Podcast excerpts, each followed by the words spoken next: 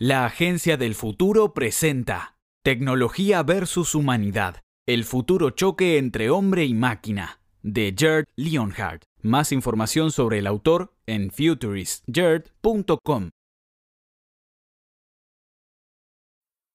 Capítulo 2. Tecnología versus nosotros. Detengámonos un momento a considerar nuestra humanidad.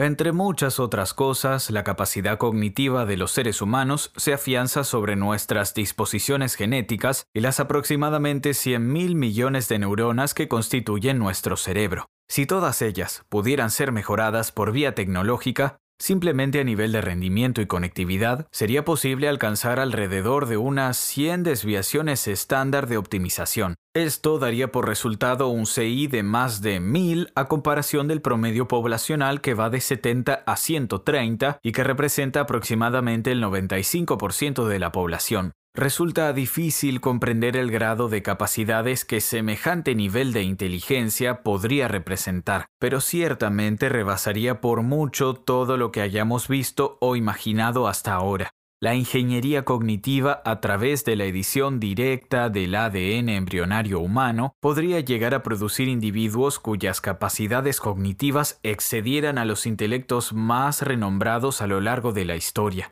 Ya para el 2050, la mayoría de estos procesos seguramente podrían haber comenzado. Una cosa es el rediseño del sistema operativo de una máquina, pero ¿qué significaría reprogramar a un ser sensible dotado de recuerdos y un sentido de la libertad, asumiendo que esto todavía importara para el 2050? Empecemos por el análisis de aquello que define al ser humano. Hay un sinnúmero de filósofos que se han esforzado por dar respuesta a esta pregunta. Pero ahora que hemos alcanzado un punto en el que la tecnología está preparándose para permitirnos aumentar, alterar, reprogramar e incluso rediseñar a los seres humanos, esta pregunta se ha convertido en una cuestión candente.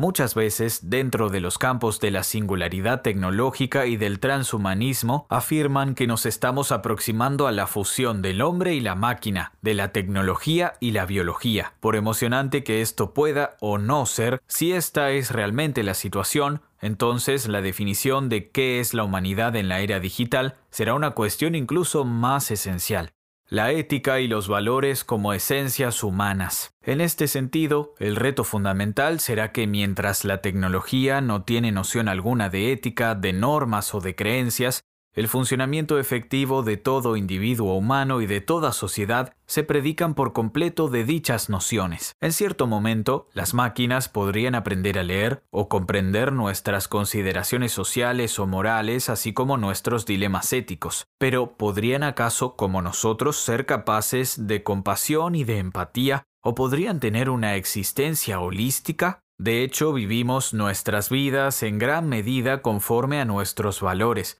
nuestras creencias y modos de pensar, y no tanto de acuerdo a datos duros o algoritmos. Incluso si las máquinas pudieran analizar y posiblemente simular la forma en que los humanos hacemos lo anterior, todavía estarían muy alejadas de existir al modo en que nosotros lo hacemos. Como ya he mencionado, nos encontramos en un punto de inflexión dentro de la curva exponencial, donde el siguiente paso sería un verdadero salto de 4 a 8 y luego a 16. Por lo tanto, nos enfrentamos a una enorme brecha entre lo que la tecnología podría hacer, donde la respuesta parecería ser en realidad cualquier cosa, y lo que debería hacer para lograr la felicidad de la humanidad en su conjunto. En efecto, cuando vamos más allá de las causas más obvias de ausencia de felicidad, como serían la falta de libertad, la desigualdad, la pobreza y la enfermedad, la respuesta a qué define la felicidad no puede ser ni segura ni universalmente consistente. Véase el capítulo 9. Además de su creciente capacidad para simular las interacciones humanas, es evidente que la tecnología no tiene noción de felicidad, de autorrealización, de plenitud, de emociones, de valores y creencias, ni tampoco le preocupan estas cuestiones. Más bien, la tecnología solo entiende de lógica, de acciones racionales, de datos incompletos, de eficiencia y respuestas del tipo sí y no, pues para poder conocer la felicidad sería necesario experimentar realmente el hecho de ser feliz, algo que a mi modo de ver requiere del cuerpo. La tecnología mantiene una postura nihilista ante todas aquellas cosas que realmente nos importan a los seres humanos. Creo que la tecnología no puede ni debería ocupar un nivel superior en la jerarquía de necesidades de la pirámide de Maslow, pasando de ser un apoyo para las necesidades básicas a serlo para el amor y la pertenencia, para la autoestima o la autorrealización. Es cierto que las redes neuronales y los abordajes de aprendizaje profundo han posibilitado recientemente que las computadoras se instruyan a sí mismas cómo realizar tareas complejas, cómo ganar juegos de Go, y supongo que también sería posible, al menos en teoría, que las máquinas se enseñaran a sí mismas cómo actuar como un ser humano. No obstante, la simulación no es lo mismo que la duplicación. La mediación de la realidad no es equivalente a la realidad misma. La tecnología no tiene ética, ni debería tenerla. Al mismo tiempo, en esta era exponencial, los cerebros y cuerpos humanos están siendo tratados cada vez más como objetos similares a máquinas, como un sofisticado desafío de wetware, software biológico. Solo podemos temblar al pensar en lo que podría ocurrir si las computadoras fueran programadas para poder emular e incluso desarrollar su propia ética y creencias de máquinas. En mi opinión, este no es un camino que deberíamos seguir, la idea de conceder a las máquinas la posibilidad de ser podría realmente definirse como un crimen contra la humanidad.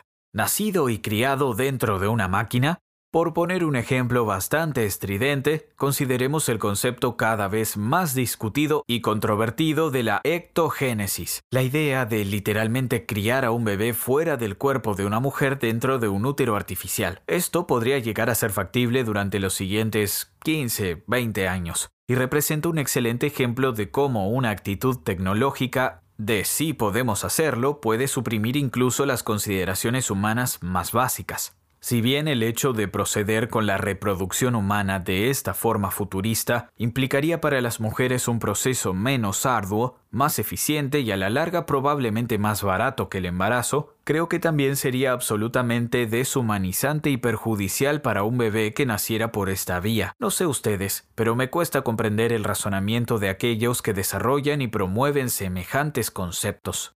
¿Es bueno para la humanidad? Una prueba básica. Ante estos cambios exponenciales y consecuentemente ante retos todavía más desafiantes para la humanidad, propongo que diseñemos una serie de preguntas para evaluar los nuevos avances científicos y tecnológicos. Por ejemplo, esta idea viola los derechos humanos de cualquiera de los implicados. Esta idea busca reemplazar las relaciones humanas por relaciones con máquinas o promueve de alguna forma este concepto. Esta idea pone un modo de pensar tradicional centrado en el PIB, crecimiento y rentabilidad, por encima de los principios éticos más básicos, esta idea automatiza aquellas actividades humanas nucleares que no deberían ser automatizadas a través de, por ejemplo, clérigos automatizados o terapeutas de inteligencia artificial, IA.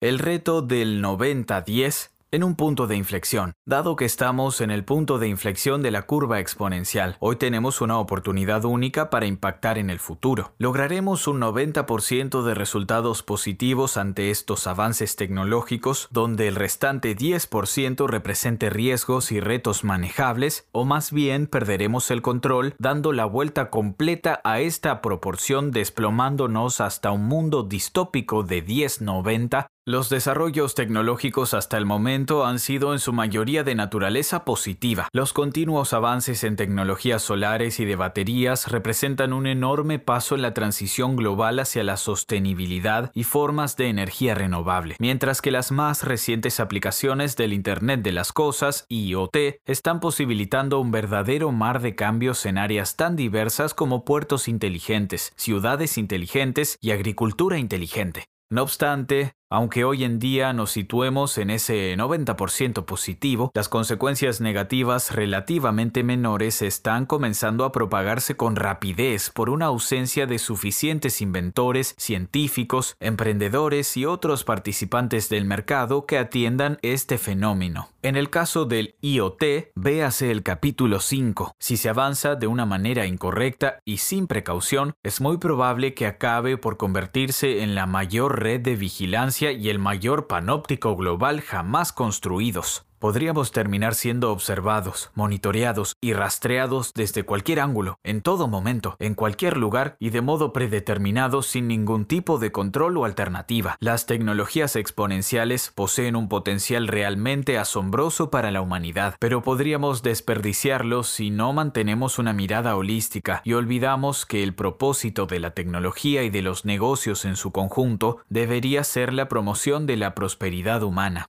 tecnología, poder y responsabilidad. El poder trae consigo consecuencias y ahora mismo estamos disfrutando de las capacidades tan grandes que ha desarrollado la tecnología, generalmente sin actuar responsablemente ante las consecuencias indeseadas y los cambios fundamentales que se están suscitando en el tejido social. Nos encanta conectarnos unos con otros y promocionarnos a través de Facebook, y muchos de nosotros disfrutamos del cosquilleo de cada like. Pero hasta ahora, esta forma particular de pacto fáustico, las redes sociales, donde intercambiamos nuestros datos personales a cambio de poder usar una apasionante plataforma global, todavía no ha logrado verdaderamente responsabilizar a compañías como Facebook en cuanto al uso que dan a todas esas migajas digitales que han ido recolectando sobre nosotros. Y claro está, Facebook es todo un maestro para eludir esta cuestión, pues el hecho de darnos más control sobre nuestros datos ciertamente no favorecería sus esfuerzos por ganar dinero, dado que su modelo de negocio subyacente es vendernos al mejor postor. Facebook quiere que nos sintamos responsables de lo que estamos haciendo mientras nos divertimos en esta poderosa trampa de placer, y tal y como lo hace la Asociación Nacional del Rifle, NRA sigue señalando que algunas personas usan la tecnología para hacer cosas malas, por lo que las compañías tecnológicas no serían realmente responsables, al igual que la postura de la NRA según la cual las armas no matan personas, son las personas quienes matan personas, considero que esta es una forma muy mísera de negar su responsabilidad ante aquello que posibilitan. De forma similar, nos encanta utilizar Google Maps, Google Now e incluso Google Home, un dispositivo del hogar al que se le puede hablar como si se tratara de un siervo robótico, para anticipar problemas de tráfico o para mandar una actualización a nuestras próximas citas. Sin embargo, no parece que hayamos encontrado un modo adecuado para responsabilizar a Google por extraer y luego vender nuestros metadatos, aunque de manera cruelmente anónima, a la compañía de marketing o entregándolos a cualquier compañía de gobierno que ostente el sello de goma de la Ley de Vigencia del Espionaje Exterior, Foreign Intelligence Surveillance Act, FISA. En breve será ya un hecho que la mayoría de nosotros utilizaremos asistentes digitales inteligentes, Intelligent Digital IDAS por sus siglas en inglés, activados por voz en nuestros dispositivos móviles, aunque parece que a nadie se le imputará la responsabilidad de lo que puedan hacer tras bambalinas. Estos dispositivos estarán constantemente escuchándonos, pero no podremos tener control sobre ellos. En verdad estamos construyendo máquinas pensantes sin un plan responsable y sin supervisión ni recursos legales. Estamos entrando en un mundo en el que robots de software de asistentes inteligentes automatizados localizados en la nube, bots, pueden desempeñar todo tipo de tareas en representación de sus usuarios, como programar sus reuniones o hacer reservaciones en restaurantes. No seremos siquiera capaces de comprender la manera en que nuestros bots han tomado una u otra decisión y no obstante, organizarán nuestras vidas cada vez más. Estamos siendo testigos de una falta generalizada de previsión y de precaución en torno al uso e impacto de la tecnología. Esto se debe principalmente a que la responsabilidad sobre lo que la tecnología posibilita en gran medida sigue siendo considerada como algo ajeno a aquellos que la generan y la comercializan, lo que constituye una actitud absolutamente insostenible hacia el futuro. Esto me recuerda cómo durante mucho tiempo las compañías petroleras pudieron evadir su responsabilidad al considerar la polución y el calentamiento global como algo ajeno a su negocio, es decir, como algo que caía fuera del campo de su responsabilidad. Evidentemente, esta clase de aproximación hacia nuestro futuro no sería la adecuada y muy probablemente tendría efectos desastrosos.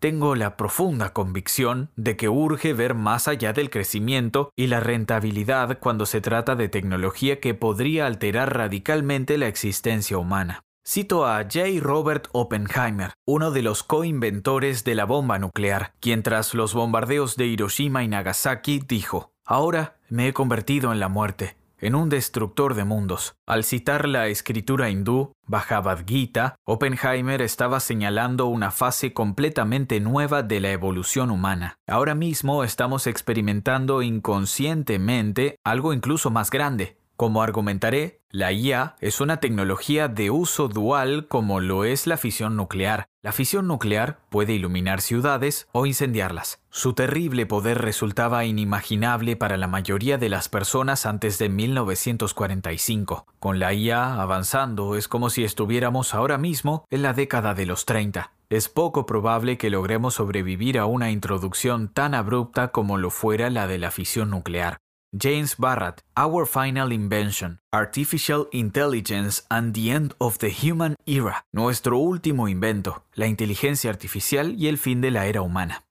La tecnología no se refiere a aquello que buscamos, sino a cómo lo buscamos. La tecnología, independientemente de cuán mágica parezca ser, es simplemente una herramienta que utilizamos para lograr algo. La tecnología no se refiere a aquello que buscamos, sino a cómo lo buscamos. La palabra tecnología deriva de la raíz griega tecne, que se refiere a llevar algo de lo verdadero a lo bello y al mejoramiento de las habilidades de los artífices y artesanos a través del uso de dichas herramientas. Los filósofos griegos también concibieron la tecnología como una actividad humana innata. Inventamos y perfeccionamos herramientas todo el tiempo, pues esto forma parte de la naturaleza humana. Hoy en día, sin embargo, estamos dirigiéndonos hacia un futuro en el que está empezando a darse una sorprendente inversión de ese propósito original de las herramientas. El filósofo e intelectual Herbert Marshall McLuhan en una ocasión sugirió que las herramientas que hemos generado han empezado a moldearnos e incluso a inventarnos. Esto llevado a extremos exponenciales podría ser la perversión del objetivo original de la tecne. Solo podríamos jugar a ser Dios por un tiempo muy breve.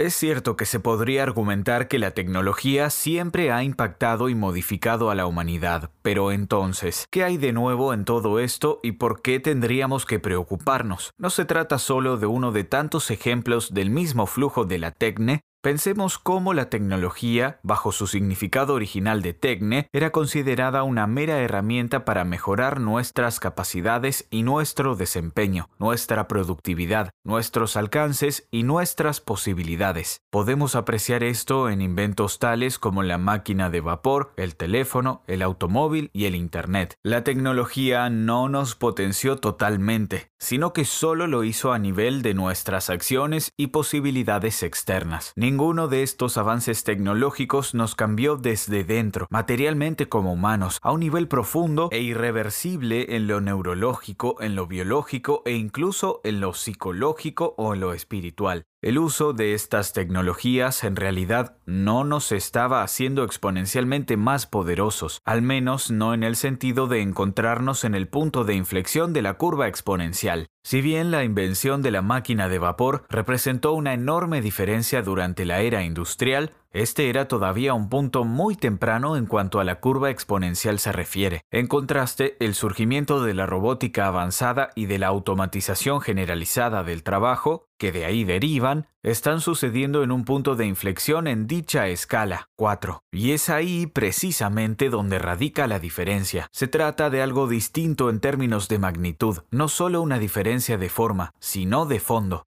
Algoritmos versus androritmos. En gran medida, ser humano trata sobre aquellas cosas que no podemos, al menos en el futuro previsible, ni calcular, ni medir, ni definir algorítmicamente, ni simular, ni comprender por completo. Lo que nos hace humanos no es algo matemático, ni siquiera meramente químico o biológico. Implica aquellas cosas que pasan en su mayor parte desapercibidas, sin ser dichas, subconscientes, efímeras, y que escapan la objetivación. Estas son las esencias humanas a las que denomino androritmos, mismos que debemos conservar a toda costa, incluso si parecen ser torpes, complicados, lentos, riesgosos o ineficientes a comparación de los sistemas no biológicos, las computadoras y los robots. No hemos de intentar reparar, arreglar, reformar ni erradicar aquello que nos hace humanos, Más bien deberíamos diseñar la tecnología para conocer y respetar estas diferencias, así como para protegerlas. Desafortunadamente, la reducción lenta pero sistemática de los androritmos, aquellos rasgos elusivos que nos hacen humanos, e incluso su eliminación, están comenzando a ocurrir por doquier. Por ejemplo, las redes sociales nos permiten crear nuestros propios perfiles según nos parezca conveniente, dándonos la posibilidad de divertirnos con nuestras identidades fabricadas en lugar de luchar con la que de hecho poseemos en la vida real, también conocida como nuestro meat space, nuestro mundo de carne y hueso. Todo esto podría parecer positivo, pero también podría tornarse muy negativo de ser llevado al extremo. Si bien es cierto que existen traslapes entre nuestras identidades en las redes sociales y en la vida real, la cualidad socializante cara a cara y corpórea de los androritmos está siendo progresivamente reemplazada por pantallas ingeniosas y algoritmos astutos, como aquellos utilizados para la gestión de contenidos en línea y la formación de parejas. Ahí podemos adoptar la forma que queremos, haciendo uso de tecnologías en su mayor parte gratuitas, pero no por ello menos poderosas. No tardaremos en empezar a percibirnos como lo que el Dr. Jesse Bailey describe como productos tecnológicos de nuestro propio control racional de cálculo. No es de sorprender el número creciente de personas que se sienten muy solas e incluso deprimidas en las redes sociales. El brillante, aunque políticamente hablando un tanto descarrilado, filósofo alemán Martin Heidegger afirmó en su libro Sein und Zeit, Ser y Tiempo, que el ser humano es la única entidad que en cuanto que su ser está en cuestión para él mismo. La palabra alemana Dasein, ser ahí, realmente lo describe mejor. El Dasein apunta al corazón de la diferencia entre el hombre-mujer y la máquina y constituye un tema importante a lo largo de todo este libro. Ese ser sensible que se encuentra en lo más profundo de nuestros deseos humanos, la mente, el espíritu o el alma, esa parte elusiva de nosotros mismos que no podemos del todo definir ni localizar, pero que no obstante rige nuestras vidas. Steam y Core. Lo esencial aquí es que la magnitud de los misterios humanos, la interacción entre el cuerpo y el alma, entre la biología y la espiritualidad, aquello que no es racional ni calculable, ni copiable, ni objeto de diseño, minimiza todavía enormemente el alcance de la ciencia, de la tecnología, de la ingeniería y de las matemáticas. Science, Technology, Engineering, Mathematics, STEM. Por lo tanto, no deberíamos antropomorfizar demasiado nuestras tecnologías, ni confundir nuestras prioridades cuando se trata de decisiones y elecciones sociales importantes, ni tampoco deberíamos olvidar nuestra responsabilidad al aventurarnos a crear tecnología que podría rebasarnos. Independientemente de lo mucho que me fascinan los descubrimientos de las STEM, opino que debemos crear con urgencia un contrapeso que amplifique la importancia de los factores verdaderamente humanos. En contraste con el acrónimo STEM, he comenzado recientemente a proponer el acrónimo CORE, creatividad, compasión, originalidad, reciprocidad, responsabilidad y empatía. La cuestión inmediata no es tanto un potencial aniquilamiento de la humanidad a manos de las máquinas, sino más bien el que seamos atraídos hacia los maravillosos agujeros de gusano, los mundos virtuales y la simulación de la tecnología, con la consecuente reducción y posterior destrucción de aquellas cosas que nos hacen humanos. Podríamos acabar por preferir la tecnología por encima de la humanidad. Por ahora y en el futuro cercano, incluso nuestras mayores tecnologías solo podrán simular al ser humano, Dasein, de alguna u otra forma, pero no podrán volverse realmente humanas. Consecuentemente, por ahora el principal reto no es si la tecnología reemplazará o incluso aniquilará a la humanidad, sino si podría ocurrir que empecemos a preferir las magníficas simulaciones proporcionadas magistralmente y a bajo precio por máquinas en lugar de nuestra realidad corporal. En otras palabras, acabaremos por preferir las relaciones con máquinas en lugar de las relaciones con personas. ¿Será que dentro de poco estaremos satisfechos teniendo conversaciones con nuestros asistentes digitales inteligentes consumiendo alimentos impresos en 3D, viajando instantáneamente a mundos virtuales, ordenando servicios personalizados por encargo, enviados a nuestras casas inteligentes por medio de drones o a través de la nube y literalmente siendo atendidos por robots, ¿acaso se impondrán estos medios tan convenientes, baratos y fáciles de usar y que sin duda alguna no tardarán en ser totalmente reales, así como la propensión tan humana hacia la pereza sobre nuestra necesidad de interacciones wetware y nuestras experiencias reales? Quizá todavía sea difícil imaginarse todo esto hoy en día, pero dentro de 10 años podría llegar a ser más probable. Quizás el y si ya se ha convertido en ¿y ahora qué? Ya estamos siendo testigos de tecnologías como la realidad aumentada, RA, y la realidad virtual, RB, los hologramas y las interfaces cerebro-computadora, ICC, facilitando enormemente el aumento o simulación de realidades que solían reducirse a experiencias exclusivas de los sentidos humanos, pero que gradualmente y luego súbitamente han incrementado la probabilidad de que empecemos a confundir lo uno con lo otro. Interfaces y ética. Preveo que en tan solo unos cuantos años el uso de la RA y la RB se volverá tan normal como el envío de mensajes y la comunicación a través de aplicaciones como lo hacemos hoy en día. Imaginemos ahora, ¿qué podría ocurrir con el mundo en el que vemos el mundo si millones de personas empiezan a utilizar este tipo de dispositivos? ¿Será humano el hecho de estar constantemente aumentados de esta manera?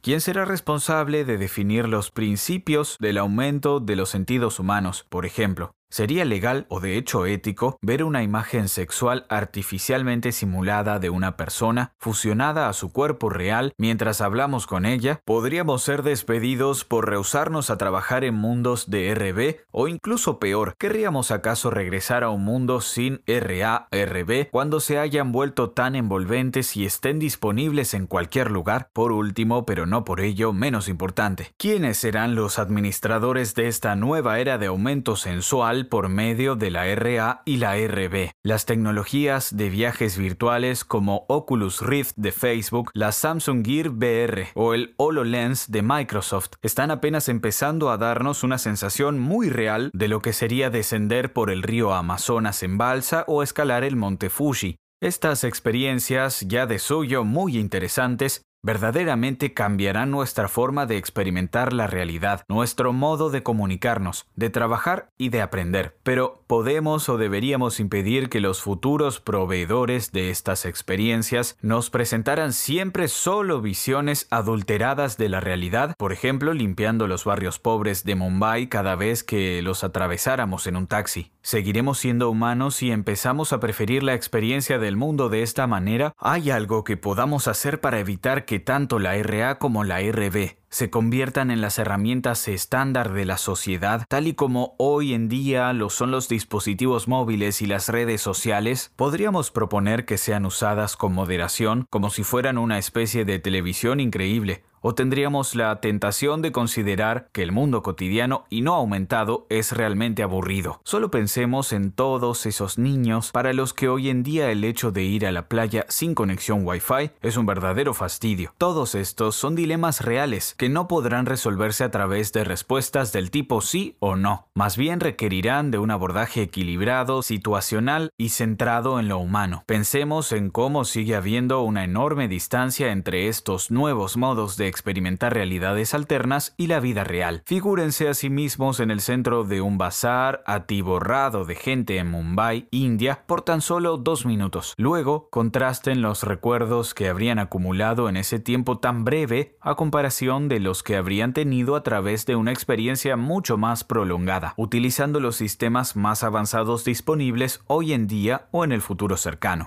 Los olores, los sonidos y las imágenes, sus reacciones corporales, el asalto general a sus sentidos. Estas experiencias son mil veces más intensas que lo que los artificios más avanzados, impulsados por ganancias tecnológicas exponenciales, podrían llegar a simular. Esta es la diferencia entre una experiencia holística, encarnada, contextual y plena y una simulación generada por una máquina. Sin embargo, no es malo que haya excelentes simulaciones, siempre y cuando se sepamos que se trata de una simulación y no nos tiente a preferirla más que a nosotros, podremos utilizarla principalmente para fines buenos. Las tecnologías visuales están destinadas a volverse casi infinitamente mejores en el futuro próximo y conforme el tiempo avance, aumentará la tensión y quedarán todavía más difuminados los límites entre los seres humanos y las máquinas. En cuanto podamos literalmente entrar en la escena de una película gracias a la RB, las capacidades de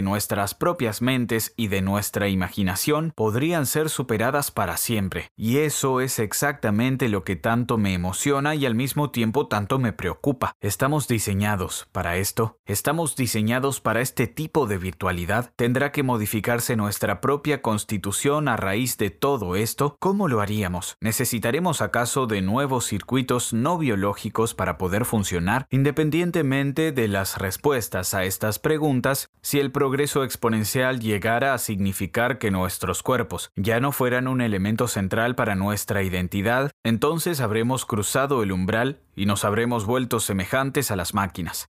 ¿Quedaría acaso nuestra humanidad disminuida si nuestras capacidades biológicas de cálculo requirieran constantes actualizaciones con tal de seguir siendo útiles? Llegado ese punto, muy seguramente habríamos renunciado al 95% de nuestra capacidad a favor de convertirnos en las herramientas que hemos creado.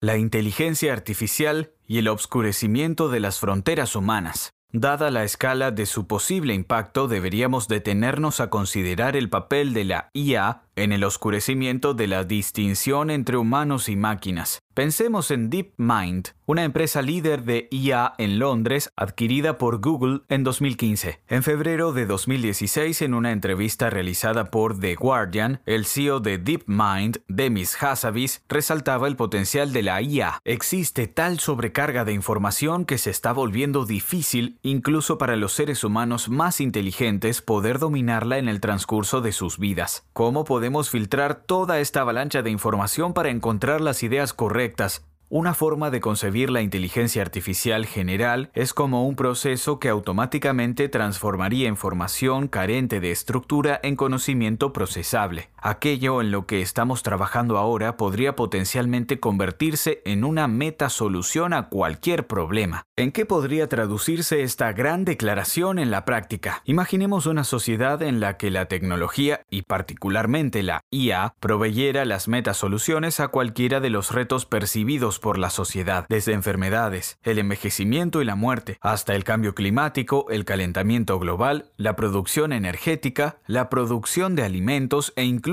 el terrorismo. Imaginemos la inteligencia de una máquina que pudiera calcular fácilmente más información de la que podríamos llegar a comprender. Una máquina que literalmente podría leer toda la información mundial en tiempo real, todo el tiempo y en cualquier lugar. Dicha máquina, y quienes la poseyeran u operaran, pasarían a ser una especie de cerebro global, inconcebiblemente poderoso, al grado de trascender toda comprensión humana. Es ahí a donde compañías como DeepMind y Google quieren conducirnos. Y de ser así, ¿cómo sería posible que conserváramos nuestras cualidades humanas en dicho escenario? La atribución de inteligencia a las máquinas, a multitud de fragmentos u otras deidades nerd, más que iluminar, no hacen sino obscurecer. Cuando a las personas se les dice que una computadora es inteligente, entonces tenderán a transformarse ellas mismas con tal de que la computadora funcione mejor en lugar de exigir que la computadora cambie para ser más útil.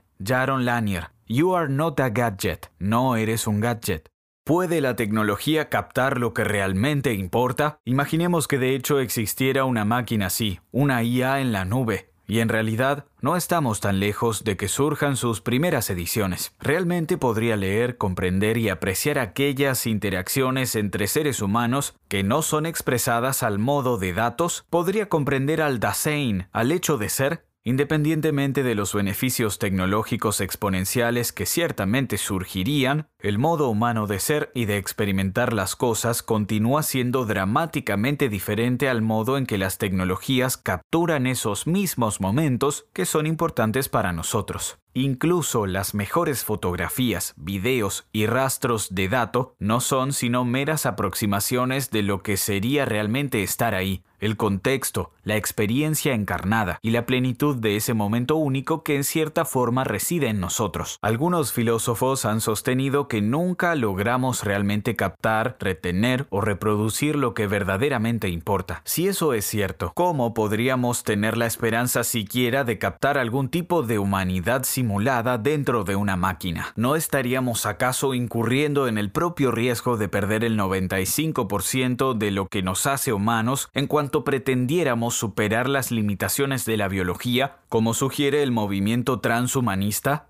Wikipedia define el transhumanismo como un movimiento cultural e intelectual internacional que tiene como objetivo final transformar la condición humana mediante el desarrollo y fabricación de tecnologías ampliamente disponibles que mejoren las capacidades humanas, tanto a nivel físico como psicológico o intelectual. Esta promesa inquietante de que mejoren las capacidades humanas es exactamente lo que más me preocupa sobre el transhumanismo. Por atractivo que sea mejorar mis capacidades, me parece que son los propios negocios, plataformas y tecnologías que proveen los medios necesarios para estas mejorías los que acabarán beneficiándose más de este concepto. Ciertamente, dichas compañías incrementarán en gran medida su poder, su alcance y su valor de mercado, mientras que los individuos humanos tendrán que esforzarse cada vez más para estar al nivel de sus hermanos optimizados. El negocio de reemplazar las experiencias androrítmicas intrínsecamente humanas por algoritmos, softwares e IA que nos prometen un poder semejante al de un dios alcanzará ciertamente enormes proporciones, pero ¿será esto en sí mismo un beneficio? ¿Deberíamos entregar nuestro futuro a quienes quieren convertirlo en un sistema operativo, SO, en una nube gigante, por generar sumas ingentes de dinero? Lo que estoy diciendo es que somos como dioses y debemos volvernos buenos en ello. Stuart Brand. Como caso concreto, muchos evangelistas del transhumanismo esgrimen sin gran dilación que los seres humanos son solo wetware, que requiere de algunas optimizaciones y reparaciones urgentes. Arguyen que no somos lo suficientemente listos, rápidos, grandes o ágiles. A su modo de ver, los seres humanos simplemente necesitan actualizaciones de software y de hardware, en su mayor parte porque éstas representarían el final del envejecimiento e incluso el fin de la muerte. ¿Acaso el hecho de convertirnos en máquinas, ya sea parcial o completamente, representa el siguiente paso en nuestra evolución? ¿Estamos destinados a dejar atrás nuestras limitaciones biológicas y aumentarnos a nosotros mismos a través de la tecnología? El concepto de equiparar a los seres vivos con máquinas no es algo nuevo. Ya en el siglo XVI, el gran filósofo racionalista René Descartes había comparado a los animales con autómatas muy complejos. Hoy en día, muchos tecnólogos están reviviendo este concepto, al que suelo llamar el pensamiento de las máquinas, cuando se propone que todo lo que nos rodea y todo lo que acontece en nuestro interior puede pensarse como un aparato que puede ser alterado, arreglado o duplicado. Para ellos, la existencia humana no es sino ciencia muy sofisticada. Por ejemplo, el hecho de medicarnos para disminuir nuestros niveles de colesterol o nuestra presión arterial o para evitar un embarazo ya representan en sí intrusiones importantes, aunque muy extendidas en el funcionamiento natural del cuerpo. Sin embargo, los siguientes pasos en la innovación médica podrían generar un nivel de impacto de magnitudes insospechadas. Algunos ejemplos incluyen el implante de componentes no biológicos en el cuerpo humano, como nanobots introducidos en el torrente sanguíneo para tratar problemas de colesterol, la alteración de nuestros propios genes para evitar enfermedades,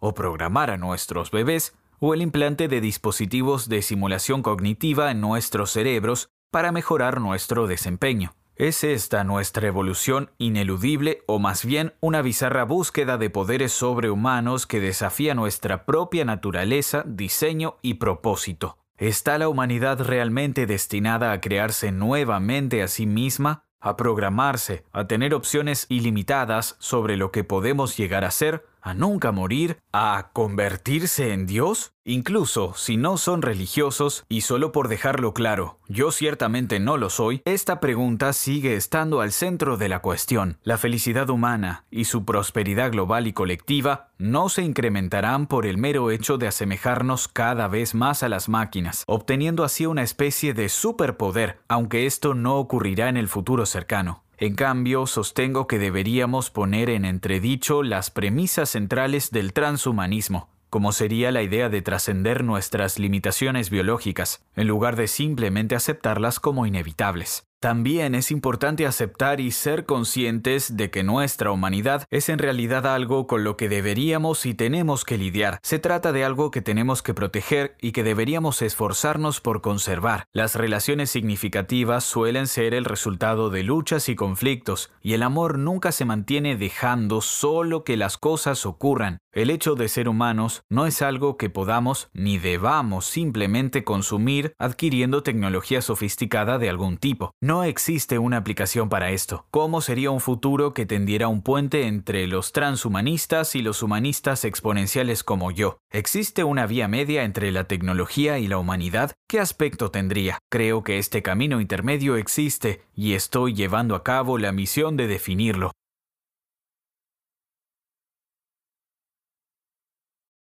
Han estado escuchando Tecnología versus Humanidad, el futuro choque entre hombre y máquina, de Gerd Leonhardt. Para más información o para comprar el completo desglose futurista, visite futuristgerd.com barra tvh Spanish.